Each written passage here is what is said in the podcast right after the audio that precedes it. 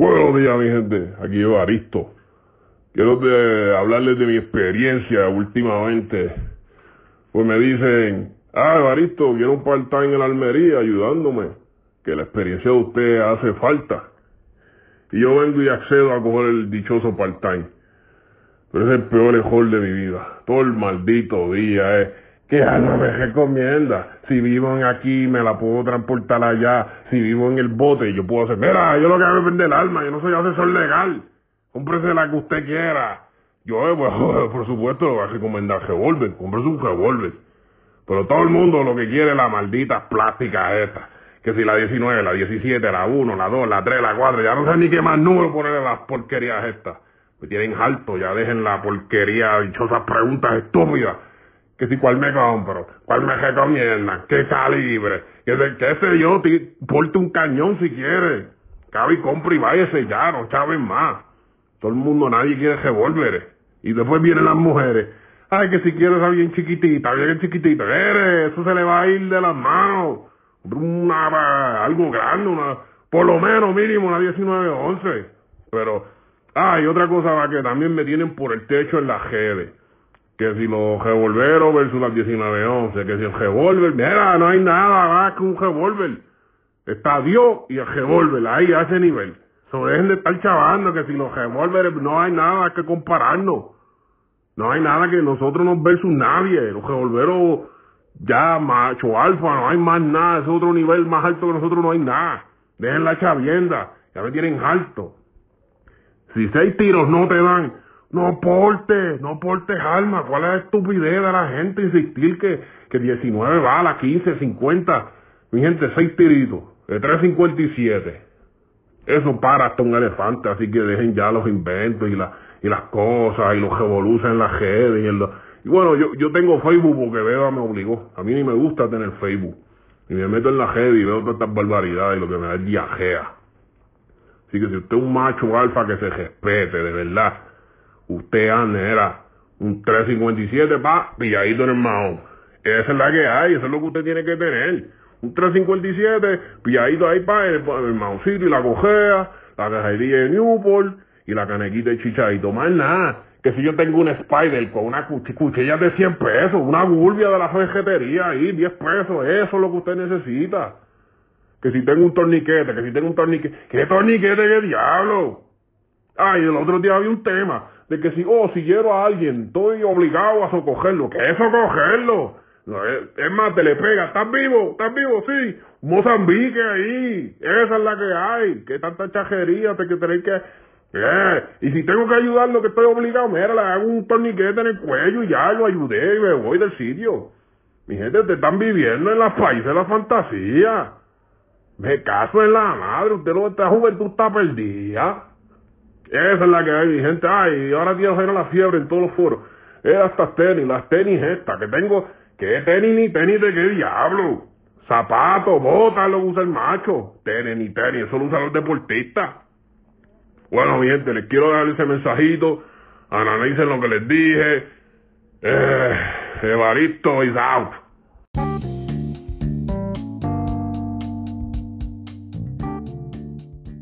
Este episodio del podcast toco el tema, que es un tema delicado, pero es un tema donde tú tienes que tomar la decisión. Y el tema es el de si debo deportar mi área de trabajo. Si, tú, si la compañía que tú trabajas tiene unas normas que lo prohíben, pues es una decisión que tú debes de tomar. Eh, también siempre les recomiendo, ¿verdad? Tienen que estar de acuerdo con las leyes de, nos, de Puerto Rico. Tienes que estar en ley, tienes que tener tu licencia, todo lo que requiera la ley para tu portar un arma, para tu transportarla, tienes que asesorarte bien que lo estés haciendo bien, mi gente. By no means, yo siempre les he dicho en los episodios, yo no soy abogado, me estoy diciendo qué hacer. Te oriéntese bien con sus amistades. Con un abogado le preguntas a tu amigo, mira, este amigo abogado, ¿qué me pasaría si yo incurro en este, en esta acción, si yo hago esto? Él te puede orientar, te dice, mira, lo menos que puede pasar es pues, que estás eh, estás haciendo algo que no está permitido en tu compañía y ellos te pueden votar. ¿Verdad? O no, mira, sí, estás violando la ley porque esto viola esta ley, esta ley. Pues esa decisión la tienes que tomar tú. Oriéntate. Simplemente te estoy compartiendo mis experiencias de vida, mis decisiones o cosas que he escuchado, cosas que se hablan entre panas en todo el mundo de las almas. Son mi gente bien, hagan las cosas bien, analícelas y como les digo, oriéntense antes de hacer cualquier cosita. Así que gracias mi gente y les dejo aquí el episodio.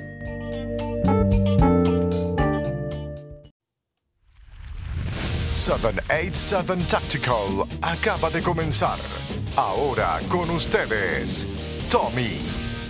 Buenos días amigos y amigas que sintonizan 77 Tactical. Eh, les doy la bienvenida a los nuevos oyentes. Sé que hay muchas personas nuevas que, están escuchando el podcast por primera vez. Les quiero agradecer que se tomaron su tiempo. Miren, en este podcast lo que hablamos siempre, pues, de, temas sociales, locales, a veces los que afectan allá arriba en el norte, como digo yo. Hoy es edición eh, Veterans Day, dándole ese reconocimiento a todos esos veteranos que, que se lo merecen, porque se lo merecen. Eh, un standing ovation por, por, pues, por el sacrificio que, muchos dieron. Y, yo sé que muchos sirven con honor y les honra. Y, le, y, tú puedes ver en la cara de muchos veteranos cuando te dicen bien orgullosamente, mira, sí, yo fui veterano, soy, ¿sabes? Fui, soy veterano, fui miembro de tal rama y les quiero agradecer a todos y especialmente cuando, como ustedes dicen, ¿verdad? Los que son militares, yo no soy militar, no, no fui, no soy veterano. Simplemente soy un ciudadano que reconoce su, la, labor que ustedes hacen en nuestra sociedad. Eh, gracias al sacrificio que muchos hicieron, que dieron el sacrificio máximo, ¿verdad?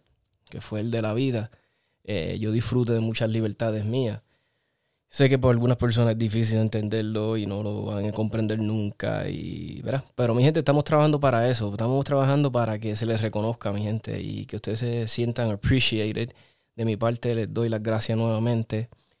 Y, y pues, y sé que bendito, sé que a veces se sienten unappreciated, pero no se me achico palen, como dicen los, mexicanos. Estamos trabajando para eso, mi gente. Solamente para que, ¿verdad? Algunos sepan eh, hay actualmente unos 330 mil veteranos. Estamos hablando puertorriqueños. 330 mil. Hay unos 35 mil que están activos ahora mismo. Y hay unos 10 mil en reserva. Mi gente, es mucho, es mucho. Es una comunidad grande en esta isla. Sé que a veces, pues bendito, ¿no? Como eh, vuelvo y digo, no se les da el reconocimiento que se merecen. Pero no se me, no se me achicopalen, vuelvo y les digo, veteranos, sigan ahí. Saben que a veces uno ve un veterano y, y uno ve este viejito, ¿verdad? Los que están viejitos, que pasan de los 60, 50. Y uno como que, ¿verdad? Lo estoy hablando de la perspectiva de un civil. Como que a veces las personas los menos, no los menosprecian, pero como que, ah, this guy was never badass. Pero muchas veces este viejito era un HP en el sentido bueno, ¿sabes? Era una persona que no comía cuento, eh, cuando le tocó ir a, a, a, un conflicto, una guerra, no titubeó y fue.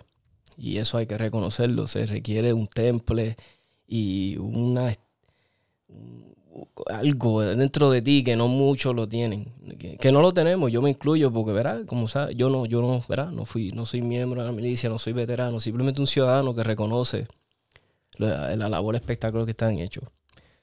So, mi gente, quería hablarle hoy, cambiando el tema rapidito. Eh, este tema se ha hablado, yo lo, por lo menos yo, yo lo he hablado mucho en, los foros de mis amigos, ¿verdad? En, hablando con mis panas y qué sé yo. Y una vez inclusive uno me hizo la pregunta que si yo portaría en mi trabajo, aunque en mi trabajo no lo, no lo permitan, ¿verdad? Y, y yo ni titubeé. Y le dije que sí. Y me dijo, pero wow, este. Y quiero empezar diciendo, ¿verdad, mi gente? Va, ¿verdad? Como siempre digo, by no means. Yo no soy ni abogado, ni sé de leyes. Eh, no te estoy dando ningún consejo de que hagas algo. Simplemente te estoy dando mi perspectiva y de cómo yo lo analicé. Ustedes tomen sus decisiones y evalúen, ¿verdad? A mí me pasó fue que eh, yo he notado en mi trabajo, antes cuando yo empecé a trabajar, yo cerraba yo a veces salía a las nueve y media, en algunos casos salía a las diez. Y yo trabajaba en un área que era bien transitada. Eh, habían pasado asaltos en otros negocios cerca del que yo trabajaba. Y yo como que yo me sentía como standing duck, como que tarde o temprano va a pasar algo aquí. sí, porque, verá, hay que ser realista. Decía, diablo, si saltaron aquel negocio, saltaron aquel negocio, saltaron aquel... Y yo, tú estabas en el medio y tú decías, diablo, lo único que ayudaba el negocio donde yo estaba es que solamente tenía una entrada y una salida y la salida solamente te dejaba salir hacia una dirección. No, no, no era como en algunos negocios que tú sales y puedes escoger si, si vas norte, vas sur, o este, o este. No sé, no sé si me entienden. Pues en este negocio no se puede. Solamente tienes que ir en una dirección y esa dirección. Pues yo veía que asaltaban a todo el mundo. Y dije, wow, este, esto va a pasar. Y, y, nada, me puse a analizar y yo dije, este trabajo, el cual, verá, no, no, nos provee seguridad, no tenemos seguridad, eh, eh, no, nos restringe, ¿verdad? No, nos prohíbe el, el, poder traer un arma. Te lo prohíben. O sea, no se puede, no se puede. Inclusive es estúpido, mi gente. Si a ti en un trabajo te restringen ese, ¿verdad? Eh, el poder traer un arma, portar un arma, por favor no la dejes en el cajo. no, no, hagas eso. Conozco muchas personas que hacen eso. Que como pues no me dejan tener el arma en el trabajo, pues la voy a dejar en el carro. No hagas eso porque tu cajo simplemente, si, si lo pones a ver, es un big, big, it's a big ass holster. That's what it is. It's just a big ass holster for your gun. Y para que cualquiera da la mala pata, se quiera jugar algo de tu carro y dice, ah, mira, de bono, tengo este, esta pistola aquí. Mira, mi gente, y aunque no lo crean, los pillos saben. Pillos, eh, no todos, ¿verdad? Muchos a veces son tecatos, que pues no saben, pero hay muchos que se están orientando, que saben, que estudian. Muchos saben, ah, ese stickercito de whatever, de Vortex, o ese sticker de shoot steel o algo que este tiene en el carro, yo sé que simboliza que es fiebre. Puede ser que tenga algo ahí adentro. No estoy diciendo que todos, pero mi gente, hay pillos que se orientan. Hay gente que son criminales profesionales que saben lo que están haciendo. Muchos de ellos, aunque no lo crean, están en foros de alma. Eh, yo por eso, otra recomendación que le doy a todo el mundo, no pongas todo el catálogo de inventario de tus armas en las redes sociales y no tanto por el gobierno, porque aquí pues el gobierno sabe todas las armas que tenemos, pero por lo menos no se lo haga fácil al que quiera hacer mal. Porque pasa, mi gente, a veces nos estudian. Y ha pasado, a mí me consta. Yo no voy a poner a decir casos porque no quiero nombrar, ¿verdad? Porque las personas respeto su privacidad. Pero no seas el tipo de persona que pone todas tus armas en las redes sociales como si fuera un catálogo para que los demás sepan, ah, mira, este tiene esta arma, este tiene este rifle. No lo haga si quieres, mejor háblate con el de la Almería dile, mira, le puedo sacar esta foto a esta pistola tuya acá, algo así, qué sé yo. O, el, o mira, aunque suene correr por las de tus amigos, pero no pongas las tuyas. Porque es, loco. Pues mira, mi gente, a lo que sigo con el tema. Eh, entonces, y yo decía, diablo, no hay seguridad. No nos ponen seguridad. La policía está bien escasa. Aquí no se ve un agente casi nunca.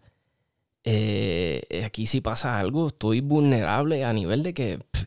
entonces yo digo, pero diablo, estoy que si, si, si tal vez mi supervisor se entera o sabe que estoy portando, o Dios no lo quiera, pasa un evento donde tengo que sacar mi alma y defenderme, y pues todo sale bien, sabes que te van a votar después, porque van a decir, mira, estás portando un arma cuando no supones que, porque no te van a, tu, tu la corporación por la verdad que estás trabajando, no van a decir, ah, diablo, Tomás, defendiste a todos los que estaban aquí o defendiste tu vida, qué sé yo. No, no lo van a ver así, lo van a ver como que hiciste algo que estaba en contra de las regulaciones de la compañía y estás afuera, te votaron. So, tú tienes que analizar y ver las cosas de la siguiente manera. Este trabajo que yo estoy, vale la pena yo arriesgar mi vida a tal nivel de que no quiero, tú sabes, no quiero que me voten. O sea, este trabajo vale la pena. Para mí ningún trabajo vale la pena para yo arriesgar mi vida así. Si tú estás en un trabajo que es arriesgado, que tú estás, que tú estás bregando con dinero. Conozco muchos amigos que, que son carreros, que son personas que entregan piezas, reciben dinero y andan con dinero. Y no tienen nada de protección encima. Inclusive muchas de estas compañías les prohíben tener celulares. Así mismo como lo oye. No pueden tener celulares. So, si a este muchacho lo asaltan entre ese tramo de tener que ir a buscar el dinero e ir a la tienda y le quieren hacer algo y no se puede defender, no tiene ni siquiera celular para llamar. ¿Tú te crees que una compañía que no le importa tu vida de esa manera, tú debes de preocuparte tanto por ese mero hecho de que tú violes esa norma? Lo estoy poniendo para que analicen. Ustedes me dirán, Tú me puedes decir, pues Tomás, no, no cojas ese trabajo. Efectivamente, no cojas un trabajo así. Pero a veces la necesidad, mi gente, es tan y tan, tan, tanta, que uno tiene que tomar decisiones como esa. Yo tomé las mías, yo tengo mis decisiones y yo tomo, verá, yo hago lo que yo entiendo que es pertinente para mí. Tú tienes que hacer lo mismo. Es discreción tuya. So, analízalo, mi gente. ¿Vale la pena yo seguir todas estas normas de mi trabajo y a la hora de verdad que pase algo, que me voten? Me, van a votar y, ¿verdad? So, vale la pena, mi gente. Analícelo, díganme, déjenme un mensaje. Sabe que me pueden dejar mensajes, sus opiniones, 939 438-5494. Me los pueden dar por WhatsApp. Yo los subo al episodio. Si estoy mal, dígamelo. Dígame su opinión. Yo quiero escuchar opiniones. Yo lo subo. Yo subo ese su audio. Yo por lo menos no. Mi gente, no hay ningún trabajo que yo... Eh, inclusive, estaba leyendo el otro día algo que puso un compañero de trabajo bien importante. Mi no, no podemos sacrificar nuestra familia, nuestro, nuestros seres queridos por un trabajo. Mi ¿tú te crees que si a ti te pasa algo de cuestión de salud, que en el trabajo no te van a cambiar rápido, no van a tener como tres personas ya, cuatro para que te reemplacen? ¿Tú crees que yo les va a importar? Y no, no estoy diciendo, mira, the show must go on para esa corporación. yo lo veo de esa perspectiva, ¿verdad? Yo no, yo no lo tomo personal ni me ofendo. Simplemente a lo que voy es, mi gente, no sacrifiques familia nunca por un trabajo. Mejor es tu familia. Muchas veces yo veo eh, yo no tengo hijos, pero a veces escucho compañeros de trabajo y me dicen, ah, no pude ir al juego de pelota hoy del nene. Yo, pero ¿por qué? No, porque pues ya no me quedan días de vacaciones o tengo estos días. Yo, pero chico, pero tú sabes, tal vez ese nene se va a acordar de, ah, papi, cuando fue a mi primer juego de pelota. No dejen de hacer eso, mi gente. Porque yo como hijo, ¿verdad? Mi papá nunca se perdió esas cosas.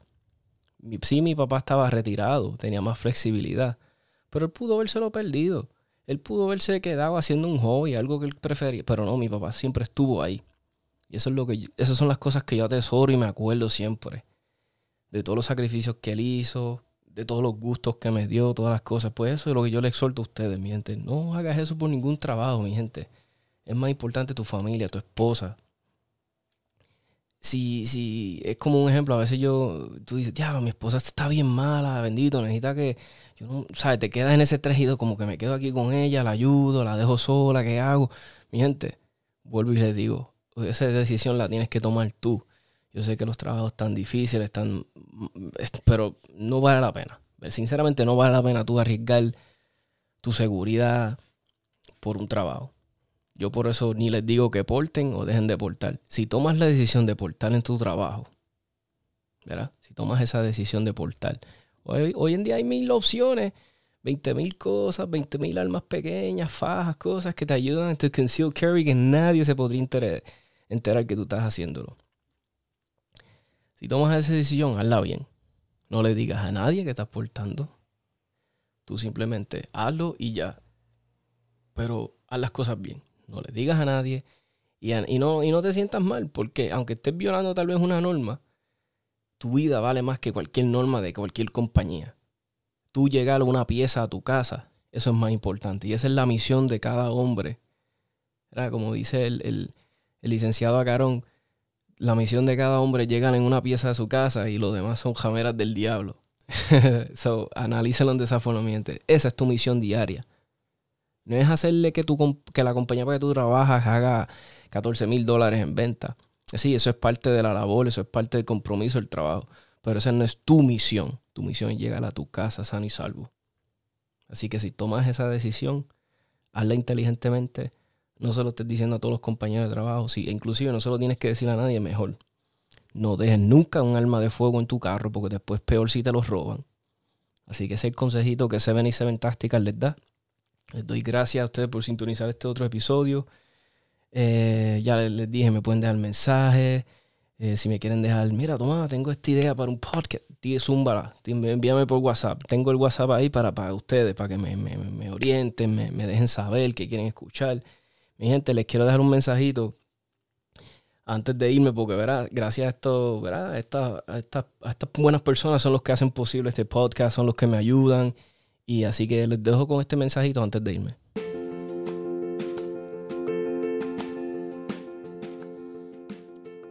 Mi gente de Ponce, si están buscando una almería o un shooting club, 77 Tactical recomienda ojos cerrados a la gente buena de Almería Shooting Club Williams. Mi gente, cuentan con más de 50 años en el mundo de las armas. Eh, si estás buscando servicios de abogado, te ayudan para, las licencias. Si compras municiones en bulk, como muchas porque compite y, quieres municiones especialmente para, las personas que compiten, contacta a la gente buena de Almería Williams. Eh, tienen competencias de tiro dinámico prácticamente todos los meses. Eh, si estás en el mercado para un riflecito, una pistola, una escopeta o un revólver, contáctalo. Mi gente, 787-843-3415. Y dile, mira, el muchacho de 77 Tactical del podcast me los recomendó. De nuevo, mi gente, 787-843-3415.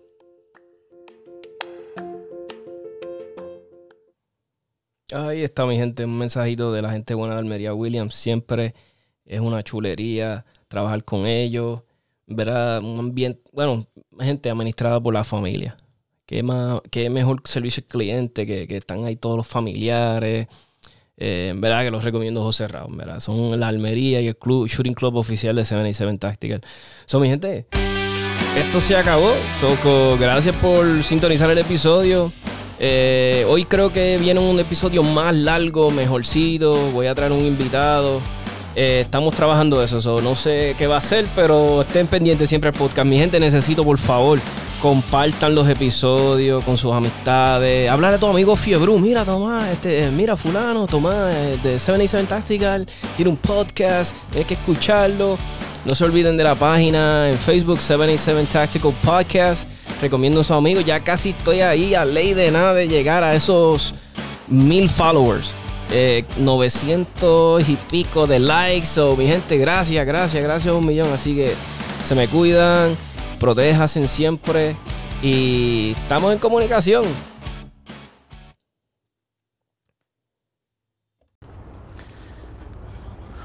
Todo mi saludo, este nada, aquí enviándote mi opinión sobre el tema de la aportación de armas en lugar de trabajo. Yo estoy muy de acuerdo con ella, entiendo que que debe de ser algo que se debe permitir.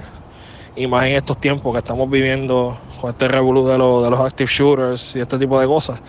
Este, como dije en el comentario eh, que posté en Facebook, eh, el estado de la Florida eh, tiene parte de uno de, de sus estatutos, lo que se llama Take Your Gun to Work, que significa que si, por ejemplo, tu patrono no te permite que tú tengas el arma dentro de la oficina, pero sí puedes tenerla en el estacionamiento. Y de ellos saber que tú tienes el arma en el estacionamiento, no pueden tomar represalias en tu contra, porque es parte de la, de la ley de armas del estado de la Florida. Así que yo entiendo que es una muy buena este entiendo que es muy buena opción y yo creo que los patronos, ¿verdad? deberían de educarse un poquito más en lo que son las leyes de armas y máxime muchos patronos que la seguridad que tienen no es armada. Así que esa es mi opinión sobre el tema. Saludos a todos allá, a los muchachos, eh, y siempre a la orden. Ya, la mano, esto es bien relativo, pero nada, yo haría todo lo posible por, por llegar a un acuerdo con el patrono de, mira, si no me permite tenerla encima, permíteme traer un locker que la pueda guardar bajo llave en la oficina, bla, bla, bla, tú sabes pero tampoco es que vayas a rechazar el trabajo de tu vida, tú sabes, que tanto has añorado porque no te permitan portar eh, el trabajo, tú sabes, buscaría la manera. Este, hay muchas cosas para dejarle en el carro, digo, si el parking es seguro, por eso te digo, esto es bien relativo. Eh, llamaría a la gente de llaves y Viper Tommy, tú sabes, para que me hiciera algún tipo de candado brutal en los pedales del carro, este, poner una caja fuerte dentro del carro bien asegurada. Buscar alternativas, buscar alternativas, pero yo tampoco dejaría el trabajo de mi vida porque es el que me va a dejar dinero para seguir el deporte del tiro. Esa es mi opinión. Sí, es como dice Raúl, tampoco vamos a dar pasar nuestro, ¿verdad? Un trabajo del sueño, porque en ese momento tal vez tu prioridad es tu familia proveerle sus, verá, sustento, alimento, una morada, eh, esas cosas esenciales a tu familia. Obviamente, ¿verdad? Y se ofrece una mejor paga y eso. Lo que es, como dijo él, es, todo esto es relativo, todo tiene que ver las circunstancias de tu vida en el momento. Yo les conté de mi experiencia que era, pues que todas las cosas me llevaron a hacer lo que tenía que hacer. Era un trabajo, no había protección, yo estaba cerrando de noche, estaban asaltando en todos los negocios alrededor. Pues tuve que tomar la decisión que tuve que hacer. Y eso es algo que usted tiene que tomar todas las decisiones pertinentes y analizarlas y llegar a su propia conclusión.